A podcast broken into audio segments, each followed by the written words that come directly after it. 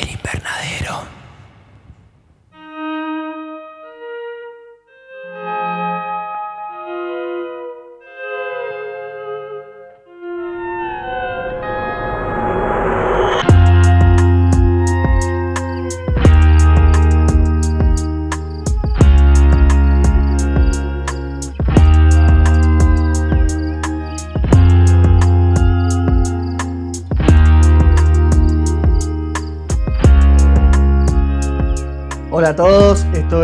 Invernadero, seguimos transmitiendo eh, lo que es el Festival de Mar del Plata. En la ocasión anterior estuvimos revisando un slasher y analizando una gran película de terror sci-fi argentina. En esta ocasión seguimos con dos películas, una canadiense que se llama Come True y la segunda Meander que es francesa. Mi nombre es Jesús Allende. El mío es Alejandro Giribone.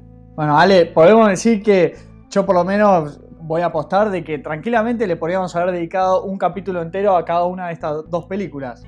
Sí, y me gusta que de alguna manera media azarosa, los dos especiales de, Mar del Plata están unidos ¿no? por algún tipo de, elemento conductor. En el capítulo anterior, más allá de ser latinoamericanas, había eh, un elemento anacrónico. ¿no? Las dos películas tenían algún tipo de anacronismo, sea en al morir la matinée, la película que era del 2011, y bueno, toda la, ucronía que, era Historia del Oculto. Mientras que estas dos películas están muy entrelazadas por la ciencia ficción y por algo que vamos a hablar, obviamente, por finales que estoy seguro que van a dividir aguas. Creo que el de Camp no creo que divida aguas, sino que va a unificar aguas hacia lo negativo. Pero bueno, por finales bastante eh, arriesgados. Sí, bueno, en el caso de Camp True ya me encantaría meterme sobre la trama y avanzar después para el final porque sé para dónde vas. Yo, más que un final que divide aguas o que no gusta demasiado, yo creo que fue un poco hacer una de más. Yo creo que con un corte en el último minuto eh, es, una, es, una gran película. La verdad que yo la disfruté todo y sí me quedó para un sabor semi amargo con el final, pero, pero me encantó, la, disfruté muchísimo. Completamente y vamos a, bueno, vamos a ahondar en, esa, esa, cosa que hizo además y, y cómo daña un poco la película, pero una experiencia es, es, es un, un 100% y, y no es la última gota, ¿no? Pero me hizo acordar mucho, por ejemplo, Game of Thrones. Creo que todo el mundo le pasó lo mismo, de, que no le gustó la última temporada, pero no lo quita que fue una serie buena en general. Bueno, es una película recién se acaba de estrenar en el festival y nada, y también yo creo que un tema de, gustos, probablemente mucha gente por ahí le, le gustó el final. De la película que estamos hablando, Come True, del director Anthony Scott Burns. ¿Y crees que ya avancemos con la sinopsis de la peli? Sí, tenemos una adolescente que se llama Sara, que tiene un tipo de problemas para conciliar el sueño. Se, nos revela después que eh, había, era sonámbula cuando era chica y bueno, y claramente está padeciendo insomnio por una razón que no sabemos y nunca vamos a saber. Eh, no quiere estar en su casa, entonces, producto de esta, este padecimiento de, de, no poder dormir, se encuentra con un experimento científico que estaban tratando de buscar integrantes para hacer algún tipo de análisis de sueño y la típica, ¿no? y le pagaban por hora. Entonces ella se anota, no se sabe muy bien para qué hacen esto y conforme avanza la película empieza a notar que hay algunos efectos secundarios a este eh, críptico experimento, ¿no? Y básicamente eso es lo que, lo que va desarrollando la película. Sí, detengamos un poco en el problema de la protagonista, que es eh, Sara, ¿no? Es que se, se llama... Sara tiene problemas de insomnio. Ella en, realidad duerme, no, no, es que, sino, pero tiene sueños muy, muy vívidos y que se repiten, muy, muy tenebrosos, muy oscuros y una temática que va cambiando de a poco, pero siempre gira, son como unos sueños entre espaciales, como que si estuviesen metiéndose en asteroides oscuros y que culminan siempre con unas figuras que son unas sombras oscuras muy misteriosas. Hay como un patrón adrede, ¿no? En el casi una estructura teatral de cómo son los sueños. Suelen ser pasillos alargados con casi una simetría, viste, eh, digna de, renacimiento, o sea, replicada igual de punta a punta como si fuese una fractal, y siempre abre una, una, puerta, las puertas van cambiando, y cuando llega hasta el final se encuentra con esta sombra, que es casi como una figura espectral, como dijiste vos, muy difícil de, de deslumbrar sus facciones, y ahí se despierta con cierto tipo de, como de, impacto, ¿no? Ella se despierta muy, muy acomplejada y claramente son pesadillas. Lo que estoy investigando, como si querés, disparador de, la película, era que Anthony Scott Burns sufría de lo que se llama en inglés eh, Night Terrors, que creo que es como parálisis de sueño en español. Un problema de que estás como despierto, o sea, no te podés mover y tenés como visiones de alguna sombra que te mira, ¿no? es como, es como un, un problema real y que yo me voy adelantando un poquito de lo que vamos a hablar. Esta película toca un tema que a mí me gusta mucho, que viene de la, del psicoanálisis, que tiene que ver con eh, algo que había dicho Carl Jung, que es el inconsciente colectivo, porque después van a, van a inducir al hecho de que esta sombra es como un miedo casi eterno, ¿no? O ancestral que tiene el hombre. No, y que está presente en todos los sueños. Eh, todas las personas que van a, hacerse el mismo estudio que Sara comparten e, ese sueño de, la sombra al final. Y lo que decía Carl Jung básicamente era que, por ejemplo, existían en nuestro subconsciente masculino imágenes arquetípicas femeninas y eso hacía como un vínculo entre el yo y el inconsciente colectivo y la forma inversa con las mujeres. Entonces yo creo que eso es lo que toma como elemento científico y le va, le va introduciendo la ciencia ficción, que a mí lo que más me gustó de esta película, que es algo que es un, concepto que me gusta mucho, que es el retrofuturismo. Porque estás en el presente realmente, pero todas las máquinas de este experimento parecen que son de los 80. los monitores, o sea, es ciencia que nos pasó con Black Box que no la podés eh, no recito un archivo la ciencia esta porque no, no, no se sabe cómo se hacen las cosas pero a mí me gustó mucho esa estética. Y que lo compras dentro de la ficción. Ahí tocaste varios temas que me gustaron. Para empezar, el tema del inconsciente colectivo, en, los mitos de, Zulu o en el cuento del llamado el Zulu de Lovecraft, toca este tema de cómo una locura generalizada de gente que vive por ahí en Asia, en Europa o en rincones de Norteamérica, tienen el mismo sueño con la figura de el dios Zulu, y entonces acá en esta película también lo ve. El tema de la parálisis de sueño, ¿no? Que dicen que es una afección que es bastante normal, que lo sufre un montón de gente. Es un trastorno que sería un momento antes de despertarte, que abrís los ojos, pero sentís que el cuerpo todavía está entumecido porque no saliste del estado de sueño, entonces uno es como que sigue soñando con los ojos despiertos y le dedican una gran parte de la película a esta sensación de los personajes que están como inmovilizados y estas sombras que se materializan en el mundo real. Entonces está bien enfocado mostrando esa problemática en toda esta lógica sci-fi de, como decía, ese retrofuturismo entre que parece que es una peli de los 80 con toda esta tecnología avanzada que no, no, te preguntas mucho por la lógica de cómo funcionan las cosas, sino que compras lo que te muestran. Sí, porque si no fuese, por ejemplo, por elementos eh, modernos como celulares de, alta gama, hay un uso deliberado de, por ejemplo, eh, autos antiguos. Casi todas las cosas que se ve del mundo exterior parecen ser antiguas. Ni hablar, no sé, los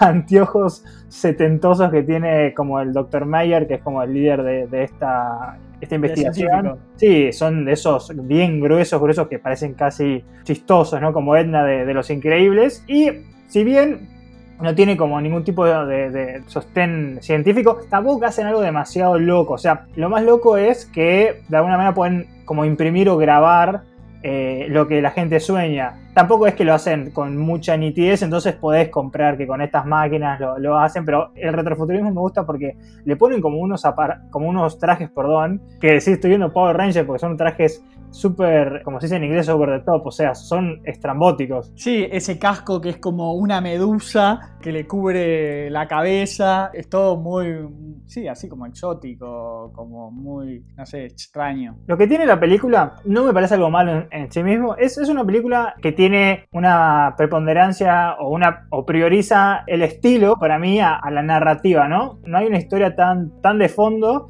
más allá del hecho de, querer hacer un tono onírico, esto lo hemos visto en muchas películas, la fractura entre realidad y fantasía, no saber qué es lo que realmente está pasando, qué es, por ejemplo, un sueño dentro de un sueño, como puede pasar en Inception.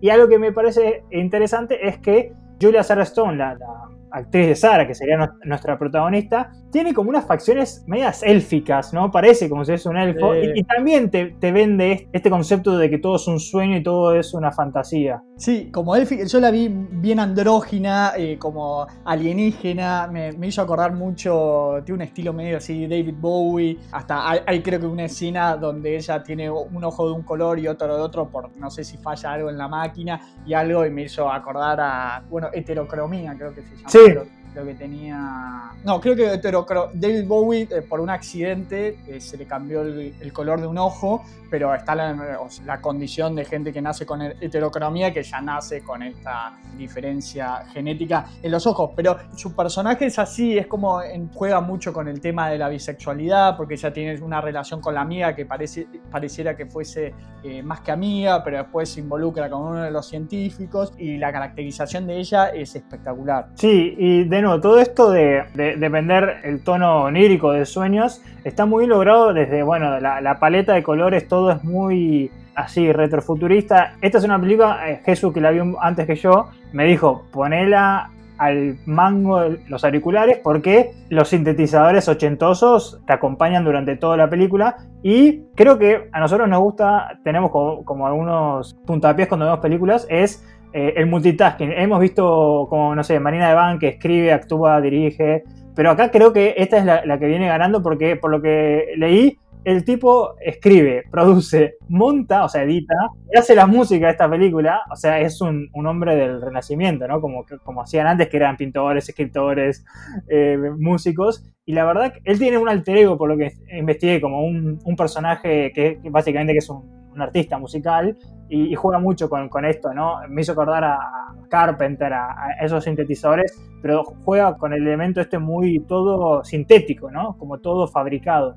No, sé cuál es el alto ego, pero, o sea, Anthony Scottburn eh, hizo la música con Electric Youth y Pilo Priest. me parece que es Electric Youth, el, o sea, el alter ego. Eh, me parece. No, Electric Youth es un dúo. De... Ok, entonces debe ser el otro. Debe ser eh, Pilot Priest. ¿Me dijiste cómo? Pilot Priest. Ese, debe ser ese el alter ego. Pero bueno, está muy involucrado en la música que para mí es el elemento que te va guiando, te agarra de la mano y dice, acompáñame conmigo a, este viaje onírico, la palabra onírico se va a repetir mucho en esta, en esta reseña, que me gustaría que nos detengamos en todo el imaginario, las imágenes que se ve cuando ella tiene las pesadillas, que son cosas que yo nunca vi, algunas parecen sacadas de, no sé, de Silent Hill, y a mí me encantaron, son como macabras, pero también hipnóticas. Eh, sí, yo más que, o sea, la música recordarme a los sintetizadores de Carpenter, a mí me hizo pensar del primer momento en el, en el soundtrack de Interstellar de Hans Zimmer. Claro. Es esa mística espacial y pensé que iba a ir por ese lado, ¿no? De ella, de como ya hablamos de sus facciones o alienígenas o élficas,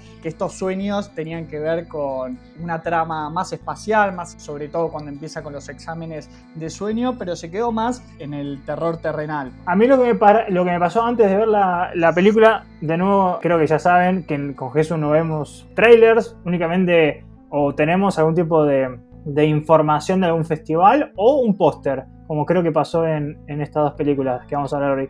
Pero el título que sea Come True, yo siempre, eh, antes de empezar a ver la película, dije, algo con los sueños va a tener que ver por la, frase en inglés, viste, que dice, por ejemplo, dreams come true, ¿no? Entonces, que los sueños pueden convertirse en realidad. Y yo pensé, como acá hay un, hay un objetivo en el experimento que nunca nos queda súper claro, dije, ok, están tratando de ver una forma de, de, como tangibilizar los sueños, ¿no? Y cuando ella empieza a, a sangrar, yo pensé que empezaba a tener como poderes de poder crear lo que ella soñaba y por eso las sombras empiezan a tener aparentemente cada vez más control sobre el mundo real, viste que pueden, no sé si tocar, pero las empezás a ver de fondo, no solo en sueños, aunque también te juega mucho qué estás soñando y qué realmente está pasando en la vida real. Bueno, pero justamente en el experimento un poco lo que querían generar como artificialmente era esta problemática que estamos hablando del tema de la parálisis de sueño, ¿no? De cómo llevar a ese punto a los estudiados en el que podían ver eh, estas sombras que de esta manera, como bien decías, se volvían tangibles, pero con un desconocimiento total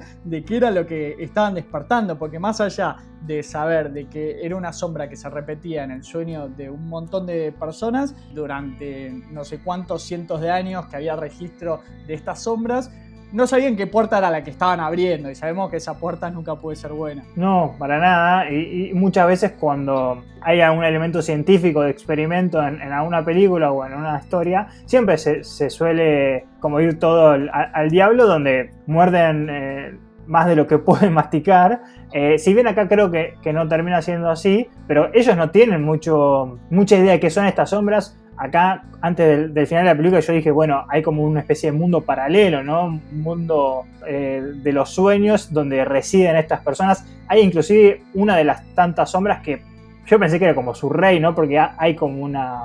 Como que hay una que se diferencia un poco del resto, o siempre es la misma que te la muestran, porque al principio es una sola y después empiezan a replicar. Pero sí, claramente ellos como que quieren probar esta tesis de que hay como un inconsciente colectivo y que todos tenemos miedo a lo mismo, que para mí en realidad es el miedo a lo desconocido o el miedo a la, a la oscuridad que, que tenemos como desde los neandertales y que obviamente lo antropomórficas, o como se diga, o sea, le ser una forma humana o antropomórfica, perdón. Justamente con todo eso el tema de las sombras, es la parte que es más de terror de, la película, si bien hablamos de todo el tema del retrofuturismo, la parte... Sí, es más una fantasía, me parece. Sí, pero sin descuidar el terror, porque hay partes que, que te para mí es, muy inquietante todo el tiempo, sobre todo, bueno, las partes que más disfrutás son, justamente las partes que ya que Sara está sumergida en estos sueños que cada vez son más oscuros, que con la música de fondo va generando mucha tensión y tenés momentos que te ponen la piel de gallina, porque uno entras en esta lógica de creer de que los sueños son bastante repetitivos pero van cambiando algunas cosas, van cambiando las formas, van cambiando el modo en el que son los planos y de repente te encontrás en, no sé si hay una escena que probablemente te recuerdes que es, yo la bauticé que es la quimera de las piernas, ¿no? De que ah, una figura que eran todas piernas. Sí, es un hombre hecho de piernas. Fue muy, Sí, sí, eh, parece casi una obra de arte vista así media extrema que no sé, no me acuerdo si era como si fuese una figura así humana, pero todo el torso hecho de muchas piernas que iban hacia todos lados. A nosotros que nos gusta armar un bestiario, anda a ponerle nombre a esto. Ahí le puse la quimera a las piernas. Y bueno, yo le había puesto en, me acuerdo, quimera madre e hija, la, que se arma en Call of Duty Space. Pero a mí lo que más me gustó en, el apartado de imágenes y de, visuales son las cosas que hacen con, con el elemento en los sueños, porque claramente una pesadilla en general agarra un elemento subconsciente que tenemos nosotros y lo tergiversa. Me acuerdo que había, no sé si era una puerta o qué, pero había como toda una, una figura hecha de manos. No sé si, si te la acordás, que era como una de estas puertas y eran todas manos como que abrazadas entre sí y te hacían un plano muy cercano a los dedos. Y entonces, de nuevo, cómo rotan estas ideas o estos, estas imágenes que tienen, porque también dan un poquito de ciencia de que, son cosas que el, REM, ¿no? que es como el Rapid Eye Movement, eh, son cosas, imágenes que tenemos en el cerebro antes de dormirnos y que, bueno, después nuestro subconsciente trata de darle sentido a, a qué es. Bueno, y como sabemos, ¿viste? siempre película donde haya un experimento, tenés como las facciones de. Lo tenías lo nombraste al doctor Meyers o el científico Meyers, que era el que coordinaba el experimento, representa quizá más la moral científica de decir, bueno, el experimento avanza hasta acá, pero después tenías otras facciones que ya se ponen en plan un poco más menguele y quieren el experimento llevarlo hasta los últimos límites para conseguir algún tipo de, resultado. Y obviamente, como sabemos en este tipo de películas, las cosas siempre salen mal y se descontrolan. A mí el final, si la terminabas un poco antes, eh, me hubiese gustado, pero tiene unas últimas escenas de cuando ella la están llevando en este estado REM que vos estás hablando, pero a través del visor de la máquina se puede ver todo lo que ella está soñando y tenés ese plano de ella en el bosque acompañada por todas estas figuras que fuese como una procesión religiosa o que está entrando, ¿no? Como que está siendo aceptada en un ritual que podría ser satánico o de seres ancestrales y místicos. Sí, porque en este, en este aparato, ¿no? Eh, también muy, muy, retro porque no, sabes muy bien qué, qué, es lo que hace, pero se puede ver como lo que ella está imaginando o lo que está soñando en realidad. Y se ve que está, ellos están caminando por el bosque, pero dentro del mundo del sueño casi que parece como si fuese una, pirámide, un castillo. Entonces dije, ok, no sé, la están coronando, como decís vos, como la, reina ¿no? de, de, este nuevo mundo. Y el final, el último final, porque hay como para mí dos finales en el medio. O sea, la última, literalmente, la última escena para mí es la una y más que a veces nos criticamos, si bien no es tan en ese sentido, pero es como la que quisiste tirar, viste, estabas ahí inspirado tirando ahí eh, las prosas con la guitarra y te salió una de más. Porque un elemento para poner más en contexto, hay una especie de subtrama que este, creo que es Riff, ¿no? El científico que está más en la parte border de la ética. Sí, que durante por lo menos dos o tres escenas pensé que era Daniel Radcliffe. Sí, es, es igual. muy parecido. Eh, hasta que después me lo, mostraron en primer plano. Sí, no, es igual. ¿eh? Que no. Pero ahí es cuando arranca una especie de trama de amor, un sí, amor medio tóxico. Sí, eh, sí, Stalker, hay todas cosas en el medio porque él. Sí, border, muy border todo es border porque él como que la está viendo dormir y después se la encuentra, ponerle muchas comillas, en, el, en una biblioteca. Le recomiendo un libro que para mí, si bien no está explícito, o sea, te dicen que es de Philip Dick, pero para mí está hablando del libro de Blade Runner, que eh, para quien no sepa, el, título del libro es si los eh, es una pregunta de si los androides sueñan con ovejas robóticas, de nuevo como jugando con este concepto del sueño, y después medio como que se enamoran, ella también está buscando mm, dónde dormir porque por alguna razón no quiere ir a su casa y se da cuenta que él, este Riff, también tiene esta máquina en su casa, esta máquina que, te interpreta, te, muestra los sueños y ella ve que sueña con ella, ¿no? Casi que fuese una fantasía donde tienen relaciones sexuales y después eso se concreta. Donde son los dos vampiros, ¿no? Como que tienen un... Claro, son dos vampiros, casi parece un videoclip, ¿no? Eh, medio eh, videoclip. Es que eh, para mí replica eso, es, como un videoclip de los 80, la, música también acompaña. Pero hay, hay, dos elementos muy importantes que es, ellos están así besándose como vampiros con anteojos, ¿no? Como, no sé, Ray-Ban esos aviadores. Y cuando ella se despierta, ¿no? De, de, la escena que estabas hablando, que estaba como en, el estado de Ren sonámbula yendo hacia el bosque, se despierta con sangre, ve que, Riff tenía los ojos sin, los orificios, casi como si los hubiese arrancado, todo con sangre, va al espejo y es un vampiro. Y también tiene como las aureolas que yo al principio pensé que era de insomnio, pero por ahí lo interpreta así, que parecía como si tuviste mucho tiempo los ray ¿no? Eh, viste, como que si tuviese los, los anteojos tanto tiempo que te quedó la marca. Ese final, que yo hasta ese momento dije, ok, ella creó ese sueño, como que lo hizo realidad.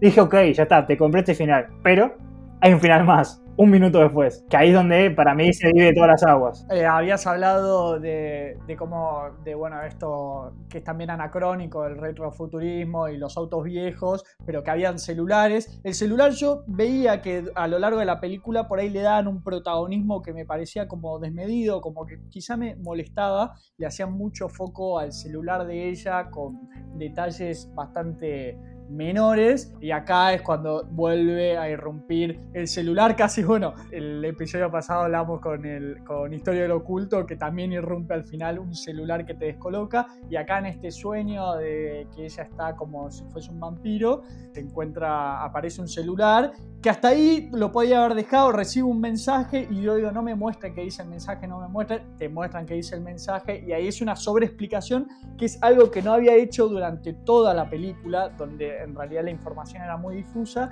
y leemos este mensaje que dice, estuviste en coma durante tantos años, es todo un sueño completamente innecesario para lo que veníamos viendo hasta el momento. Que bueno, también deja abierto un montón de interpretaciones. Vos tuviste tu interpretación de final. Para mí, yo antes del mensaje entendía como que esa versión suya era el sueño de Riff volviéndose a imaginar, pero que todo lo demás sí sucedió. Y yo hubiese cortado ahí la película o mismo en esta procesión mística, que es una escena que es, la verdad que es muy estética, muy linda, muy buena. Cuando uno reduce a haciendo un reduccionismo literal, a todo es un sueño, si lo haces así sin contexto parece un, concepto como muy, muy facilista y muy vacío. Pero por ejemplo, una película, y voy a spoiler el final, así que si no vieron eh, Ghost Stories, dejen de escuchar por el próximo minuto, que hace algo parecido, me parece que está bien, ¿no? En Ghost Stories nos terminamos enterando que todo lo que pasó eran, no sé si, si la imaginación de una persona en coma, pero sí los personajes eran personajes que realmente estaban en el hospital.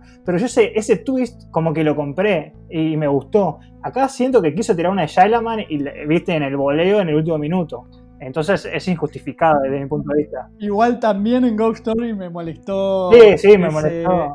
el final, el final de Fue todo un sueño, cuando en realidad acá ya estaban jugando con los sueños, podrías haber dejado a las interpretaciones. Tiene un montón de cosas de películas como Inception, Eterno Resplandor de una mente sin recuerdo. Con la parte de los sueños también le vi cosas hasta de, de Prometheus, la de Ridley Scott. Pero de vuelta, yo creo que es una película con un corte director, que corta ni siquiera, ¿eh? Que termina ella viendo el celular y que se pone contenta con lo que lee y no sabés qué leyó, pero que termine con el texto ese sobre explicando cosas que hasta el momento no, lo había hecho, es lo único igual, ¿eh? me, fascinó la película, es un viaje increíble, el sonido lo disfrutás en cada escena, tiene terror, te asustás, o yo por lo menos me, asusté de, de, a por momentos, pero es ese único detalle. Sí, sí, de nuevo, y yo creo que uno no puede puntuar o criticar algo solo por su última escena. Obviamente la idea es, sabemos que cerrar cosas es difícil, pero te da bronca cuando literalmente es que estás un minuto lo sacás, un minuto antes, no que te estoy diciendo que el último tercio está mal, es literalmente sacar, creo que un minuto, una escena con el celular y ya está. Porque casi como decías que parecía un graph de esos, viste los documentales, cuando tenés el documental y te dice, bueno, ¿qué pasó con cada personaje después de cinco años? Parecía eso, es como que, ok, porque también capaz habría que volver a verla ya con esta información. Hay cosas que no me hace sentido que pasaron antes o todo lo que quiso contar como metamensaje pierde peso si realmente todo era una un sueño de una chica en coma. Pero bueno, nos gustó a los dos, entendemos que el final es malo en la última escena, pero bueno, el recorrido previo a mí me valió la pena. Sí, totalmente. Y de vuelta, ni siquiera es la última escena, porque me encanta ella mirándose el espejo, que se ve los colmillos. Es un plano literal, o sea, es un, frame literal que hay que sacar. Sí, dudando de su propia realidad y son esos últimos 10 segundos, pero que bueno, también yo como por ahí autoengañándome, eh, digo que también queda a libre interpretación si es verdad que está en coma o si también es parte de, no sé, un parte del sueño, de que ella recibe ese mensaje, no sé, no importa, me, me voy a reconfortar en que es una gran experiencia la película y pasamos de Come True, que tiene más build-up, es quizá más lenta y trabaja más el tema de la tensión que va en aumento a Meander, la película francesa de Matthew Turi, que va a las chapas. Esta sí es acción directa y pura. Esta es una locura que por lo menos yo cuando vi el póster, que básicamente es como una serpentina y dice eh, algo así como una mujer atrapada, 8 minutos por prueba o por trampa, ¿no? Que ya, sé que, a qué estoy yendo a ver. Y tuve una sorpresa también, que calculo que vos también, porque hay un giro ahí en el medio. Pero arranca del, momento uno. Tenemos una mujer que luego de, encontrarse con un desconocido, cosa que obviamente no debería haber hecho, se encuentra, se despierta, perdón, en el interior, en el interior de una estrecha tubería. Tiene un brazalete así iluminado, bastante de nuevo sci-fi, y no sabe por qué está ahí, pero va, a comprender rápidamente que va a tener que llevar a sus límites de la resistencia física y psicológica para escapar de esta trampa claustrofóbica, ¿no? Los primeros tres minutos de la película podría ser una, una película de los Cohen, ¿no? Ella en la carretera se encuentra con este hombre misterioso que, que, la levanta a dedo en su camioneta y tenés estos dos personajes como curtidos, como que ya te transmiten de que vivieron experiencias muy duras los dos y van conversando y bueno, y tenés la gran revelación que el que la transporta, el que la lleva es un asesino serial o un psicópata. Y ahí el corte aparece ella con un traje que podría ser de la película Tron, me hizo eh, acordar a algo completamente futurista que te desconcierta un poco si no, no habías visto ninguna tipo, ningún tipo de sinopsis de lo que iba a la película. Yo solo había visto el póster que era una tubería, pero no sabía si nada, si era una metáfora de un drenaje por temas que trataba la película, pero no, era literalmente toda una película que pasa en una especie de, tubería. Esto es como el, la fusión entre eh, el cubo, por ejemplo, con un poco de juego del miedo, aunque no es tan extremo la trampa, ¿no? O sea, no, no, no es tan ponerle torture porn como capaz había sido, o se había convertido la saga de juego del miedo. Está más cerquita del cubo, ¿no?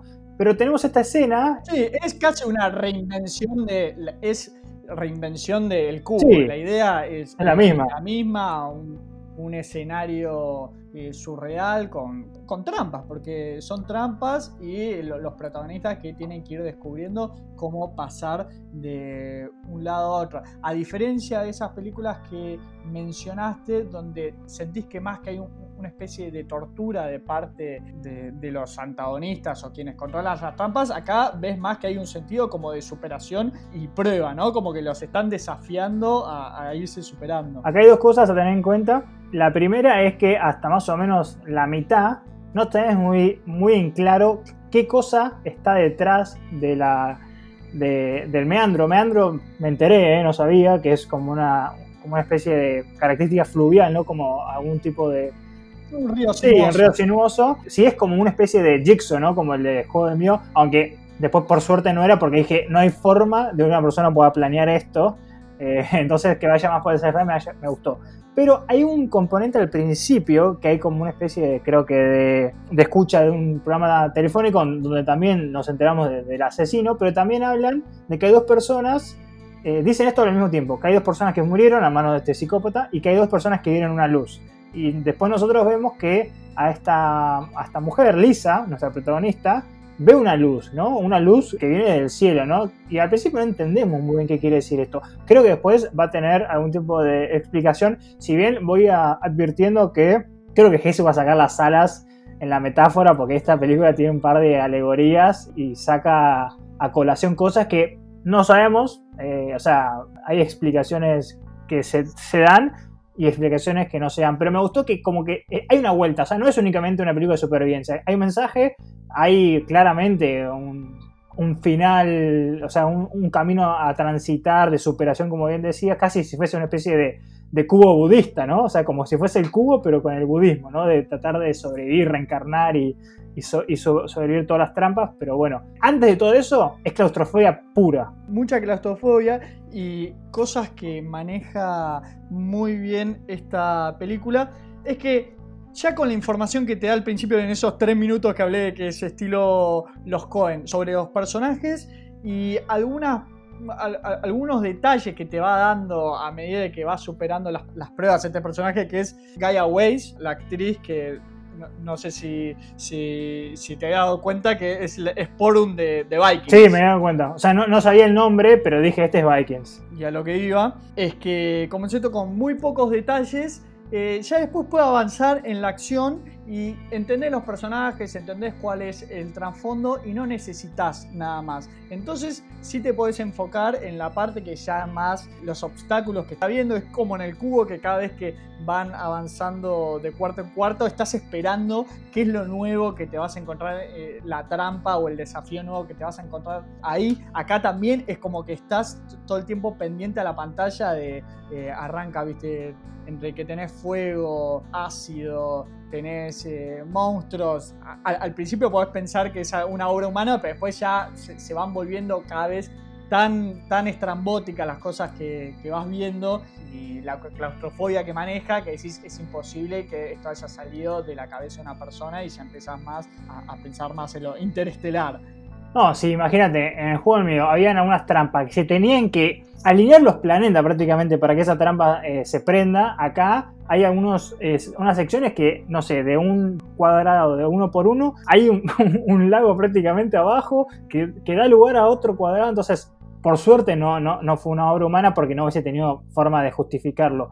Pero lo que mejor hace esta película, primero es presentar toda la información a través de nuestra protagonista Lisa, que es, se manda una actuación física del carajo, a punto tal que creo que la única iluminación que vemos en la película es la que emite eh, el LED, ¿no? O sea, el, brazalete lumínico. El reloj. Claro. La pulsera. Entonces, nosotros, eso ese elemento se ve para como ver las expresiones de, angustia de, de, Lisa, porque algo muy importante que no sé si lo nombramos es que al principio de la película nos queda claro que ella perdió a su hija, su hija niña, no se sabe bien por qué, si ella tiene la culpa o no, está transitando un duelo y la meten en este, en este lugar. Y al principio no sé si ella como que nunca duda, pero está en un momento de tan, tan trauma que uno podría decir que se quiere se deja morir, pero nunca duda.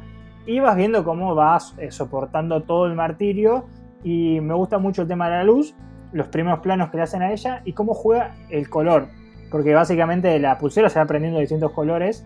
Al principio no sabes muy bien como los códigos, qué quiere decir. O sea, si ves un brazalete y está rojo, sabes que algo malo va a pasar, pero después hay otros que no entendés muy bien al principio. Eh, sí, y te juega por ahí con la atención esa de que al principio no entendés un poco cuáles son las reglas, ¿no? Eh, a diferencia de otras películas como So o El Cubo, que entendés cómo es que funcionan las cosas. Acá el reloj parece, sabes que tiene determinado tiempo para llegar a tal lugar, pero no hay, hay momentos donde no sabes bien qué es lo que tiene que hacer ella. Generalmente son 8 minutos, ¿no? Por prueba o 10 minutos que ella se tiene que superar, pero por lo general en esta película no te explican las cosas. Es más intuitiva y vos le estás acompañando al personaje de Lisa, que además es muy frustrante porque no se puede, no se puede parar. Se está arrastrando por esta tubería mientras va pasando por estas distintas trampas y tiene que ya empezar a jugar con su deducción.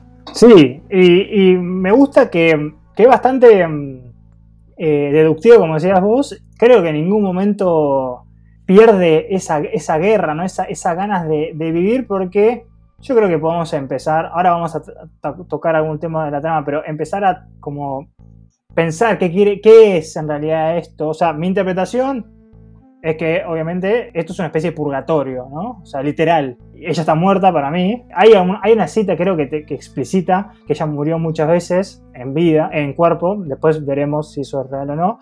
Pero como que la idea, porque yo lo que siento que lo dijiste vos, en ningún momento la quieren matar. Porque creo que pudo haber muerto si esas trampas estaban como calibradas para que realmente sucumba ante ella. Siempre tiene como ese ese changüí, esos segundos de llegar a, porque como que tiene que llegar como a puntos seguros, lo cual a mí me hizo acordar mucho a la estructura de un videojuego, ¿no? Como de checkpoints y de aprender de como del mapa y como, porque en un momento como que como que vuelve a hacer todo de nuevo ya sabiendo el, camino. Entonces, como que también vi ese, esa lectura. Sí, después de deducir de que las marcas que tenía grabadas en, en, el brazo significaban ir a la derecha o a la izquierda, cosa que yo, del 1 al 10, ¿qué chance hubieses tenido de sobrevivir este laberinto? Eh yo creo que 6 o un 5. O sea, nunca hubiese. Ah, bueno, bastante bien. Yo, 1, 0. Eh, no, no, no, nunca hubiese. La parte que, que deduce para, para qué lado tiene que ir. Claro, porque es como un, es como un rombo, entonces lo, eh, lo corta a, la mitad. Ahí se moría, por ahí podría haber pasado una. Sí, sí, sí. La del ácido ya está. Hasta ahí llegué. No, por eso, algunas de las pruebas físicas las podría haber superado, pero después otras se me hubiesen hecho difícil. Entonces, en tu interpretación, ella muere a manos del asesino y después pasa por todo este purgatorio que, bueno... Para mí los dos están muertos desde el principio. Ah, bueno. Pero el asesino está dentro, perdón, está dentro de la tubería también. Entonces, no me queda claro. Pudo haber muerto a, manos del asesino y después, porque tampoco me queda claro si son aliens o si realmente es una especie de entidad eh, teológica, no sea Dios, sea lo que sea. Pero bueno, ponerle que murió a mano el asesino, no, importa. Eh, lo importante es que los dos están acá. O sea, los dos están encerrados en esta tubería purgatórica. Sí, es gracioso porque eh, por lo general yo me voy más a lo metafórico. Esta vez me quedé en lo literal.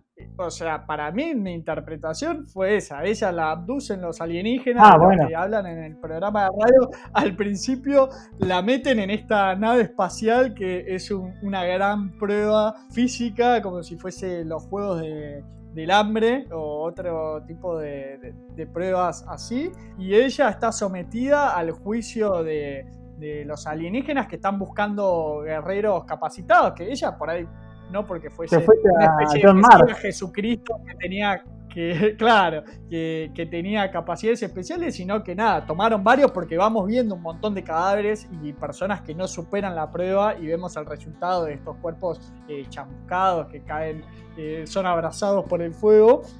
Y ella va avanzando, superando cada una de esas pruebas. Y es más, tenemos estas escenas donde aparece yo bautizando las criaturas que vemos, esta calavera cíclope que como que la va curando y la va ayudando a que siga avanzando por esta tubería. Acá ahí tenemos una referencia muy explícita a Alien, que de hecho que saca una especie de jeringa por la boca y es el plano calcado que conocemos del xenomorfo. Sí, yo lo... Sale para mí hay un guiño. El, monstruo de adentro. No, y es muy lindo ese monstruo. Eh, además... Pero es esa mi interpretación. Sí, sí, literal. O sea, lo que, o sea cuando, cuando llegamos al final, que vemos algo muy ciencia ficción, es literalmente lo que estás viendo, o sea, estamos en otro lado.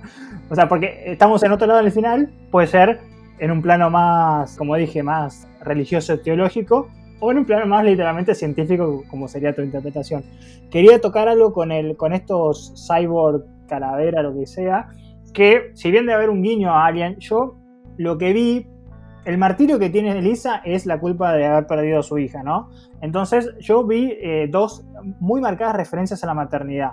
La primera, literal, esta, esta, como esta jeringa retráctil que le sale, se la, eh, se la, como se la clava en el, en, el, ombligo, ¿no? Como si fuese el cordón umbilical de, la, de la, madre. Y después, ahí, ya cuando nos ponemos palopa sci-fi al final de la película, hay muchas cosas que, si no es placenta, pegan el palo, ¿no? Como algunos cuartos que ella la, rompe y es todo como como orgánico y parece mucho placenta o como si fuese una, algún tipo de, mucosa viva. Y yo interpreté que, ya más en, en, en, el tema, no tanto en la película, que tenía que ver con esto, que ella tiene que salir adelante, como que volver a vivir después de la tragedia de haber muerto, de, su hija, que, de, de, haber muerto y bueno, y encontrar el sentido de la vida, sea en, el purgat sea en el cielo o sea literalmente en un nuevo planeta, como es lo que aparentemente vemos al final. Claro, por eso, pero yo me quedé en lo más literal que está en el interior de una gran nave espacial con otros seleccionados de la Tierra. Que pero no se ve, no sé. Y pasamos.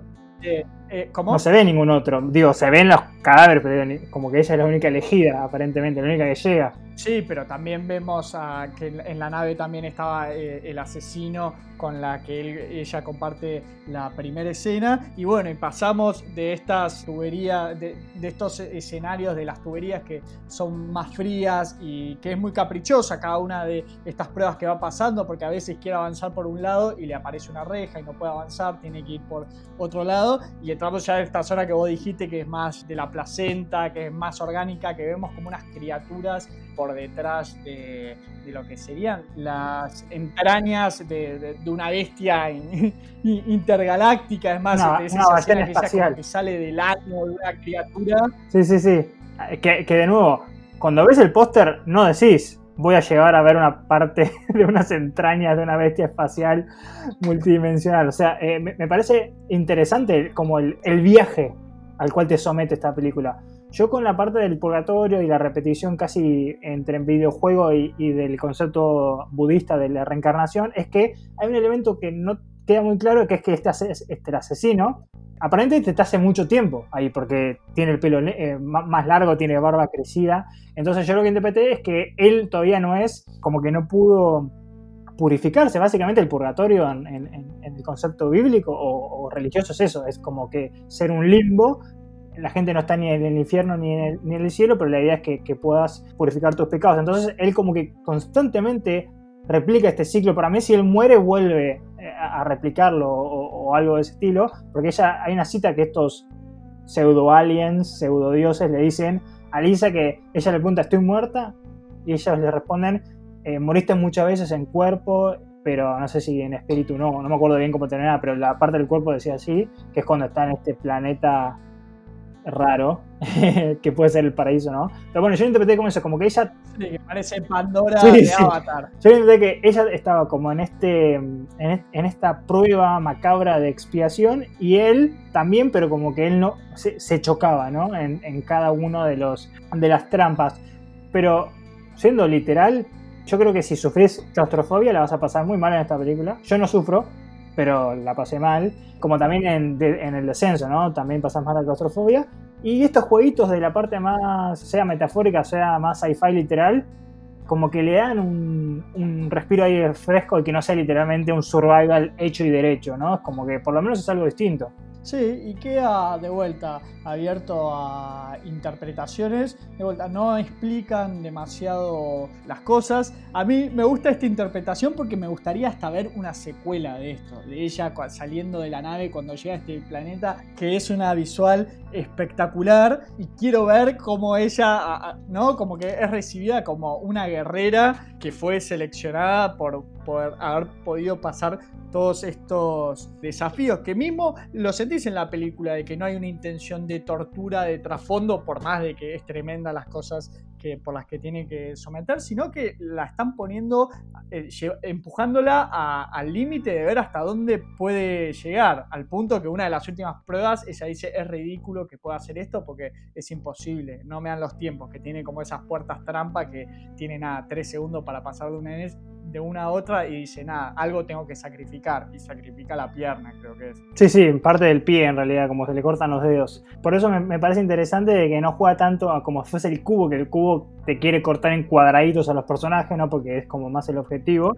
Y acá no, es como un, camino de superación, sea el objetivo que sea, sea un, ser un guerrero intergaláctico o sea literalmente poder llegar a, un paraíso y para estar con su hija. Pero el último plano que bien decía Jesús, que estás en este mundo Pandora con mucha mucho río, caudal, y ves de fondo dos planetas, creo como a la lejanía o lunas, no sé lo que sea, te, te, da vibras de Pandora, Star Wars, como una mezcla de cosas, y te corta, ¿no? Y te corta ahí. Entonces, pasando de una camioneta con un asesino que despertás en una tubería con trampas a otro planeta en 93 minutos o 90 minutos, por lo menos es, es elogiable. Y es increíble el, viaje al que te somete con muy, muy pocos personajes. Porque es ella prácticamente. Gaia Weiss, después el asesino, la hija y después de lo, más, qué sé yo, ya lo más sobrenatural, que bueno, esta calavera cíclope, después tenemos una especie de, zombie reptil que la persigue en una de las pruebas, pero los personajes son esos tres y te genera todo un mundo de qué es lo que estás viendo y hasta dónde te puede empujar la imaginación. Un buen ejercicio de quiero contar esta cosa, quiero generar tensión de esta manera, no voy a responder las cosas que sé que una respuesta sería ilógica, ¿no? O sea, no, hay forma de contentar con una respuesta taxativa. Entonces, utilizó bien las cartas para mí. Yo la pasé mal en los momentos que había que pasarla mal, me sorprendí en los momentos que me iban a sorprender y me gustó como, bueno, como que estén entrelazadas estas dos películas por el componente de sci-fi y, de, como de imaginario, ¿no? de correrse de un lugar común. Y bueno, esa fue nuestra doble función. La segunda, eh, discutiendo Come True del director Anthony Scott Burns y Meander de Matthew Turi. Y con esto podemos decir, ¿no? Quedamos por concluido el Festival de Mar del Plata, que una gran, grande sorpresa nos llevamos para bien. Nos, dio eh, muchísimo terror en esta semana. Sí, cuatro películas, la verdad, buenas, con distintos enfoques, distintos presupuestos, distintas personas detrás. Así que súper, eh, o sea, el balance es positivo para cuando escuchen este capítulo, ya creo que va a ser el primer día del festival de mm, Rojo Sangre, que creo que es del 3 al 12 de diciembre.